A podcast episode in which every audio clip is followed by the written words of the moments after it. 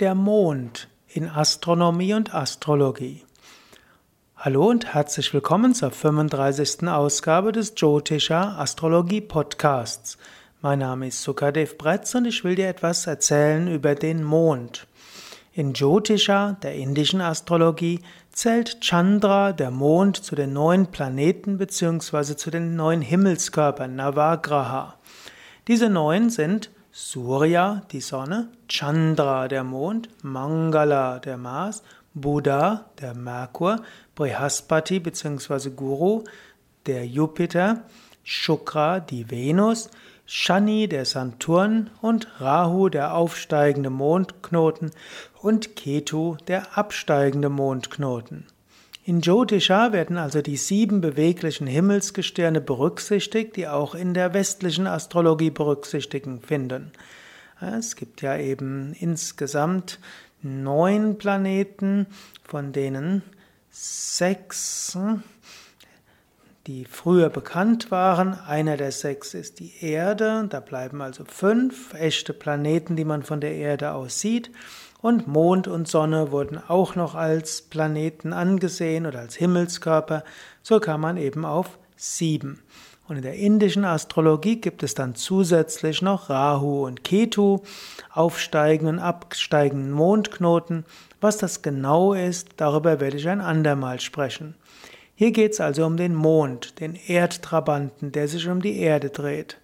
Der Mond auf Sanskrit Chandra wird manchmal auch Luna genannt, um ihn von den anderen Monden der anderen Planeten zu unterscheiden. In der Astrologie steht Mond für Gefühle, Emotionen, für Bedürfnis nach Liebe, Geborgenheit und Zuhause. Ja, noch ein paar astronomische Fakten über den Mond. Der Mond ist etwa 384.400 Kilometer von der Erde entfernt. Er ist daher in etwa genauso weit entfernt von der Sonne wie die Erde, was etwa um die 150 Millionen Kilometer ist. Der Mond hat einen Durchmesser von 3476 Kilometer, also ein Viertel von der Erde. Also so klein ist er nicht, er ist sogar größer als der Pluto. Er braucht 29,5 Tage, Erdentage, um einmal um die Erde zu kreisen. Also daher kommt ja auch der, Mond, der Name Monat, ist ein vom Mond abgeleitet. Zwar dauern die Monate heute zwischen 30 und 31 Tage, plus dann gibt es ja noch den Februar mit 28 Tage, sodass wenn man nur 29,5 Erdentage nimmt und davon 12, dann bleiben ja einige Resttage übrig. Gut, Mond wird also Luna genannt, er ist der einzige Himmelskörper, der sich um die Erde dreht. Seine Bewegungen haben Einfluss auf das Wasser auf der Erde, Ebbe und Flut kommen vom Mond.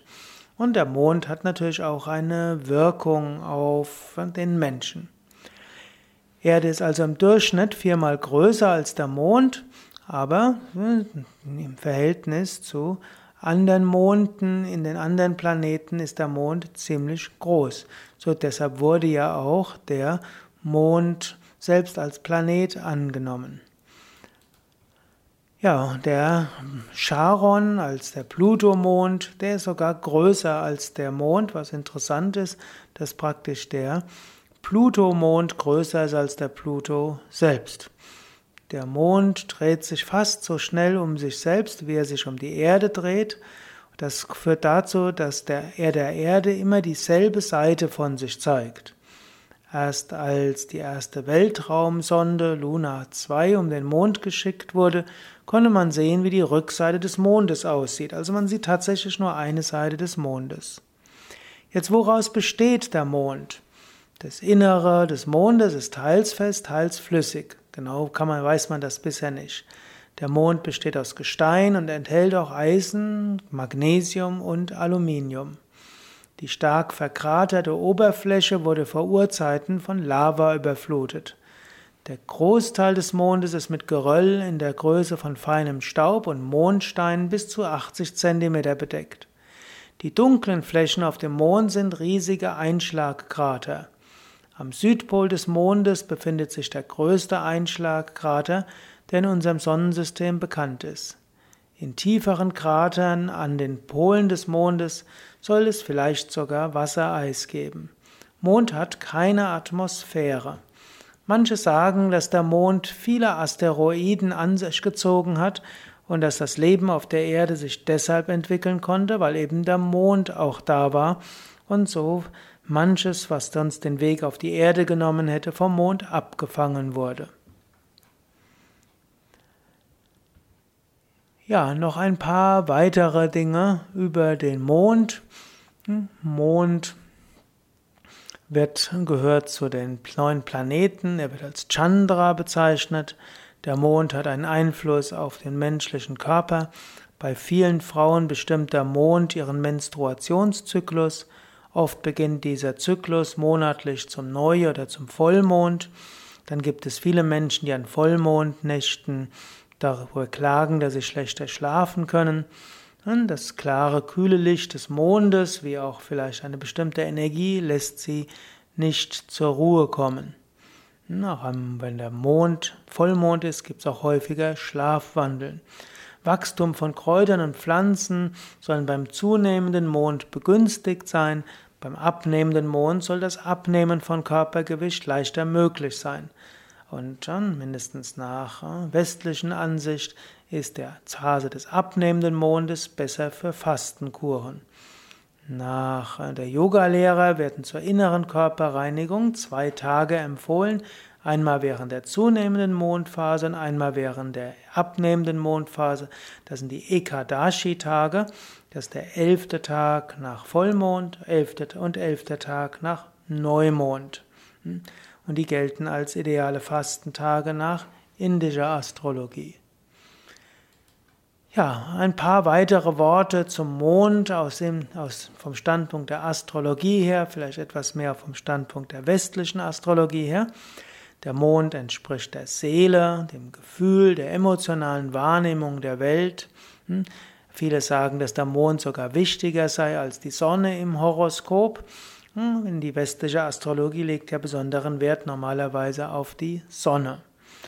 Der Mond hm, steht für die Emotionen, steht für die Gefühle, steht nach dem Bedürfnis, sich geborgen zu fühlen, einen sicheren Ort zu haben, einen Ort, wo man willkommen ist.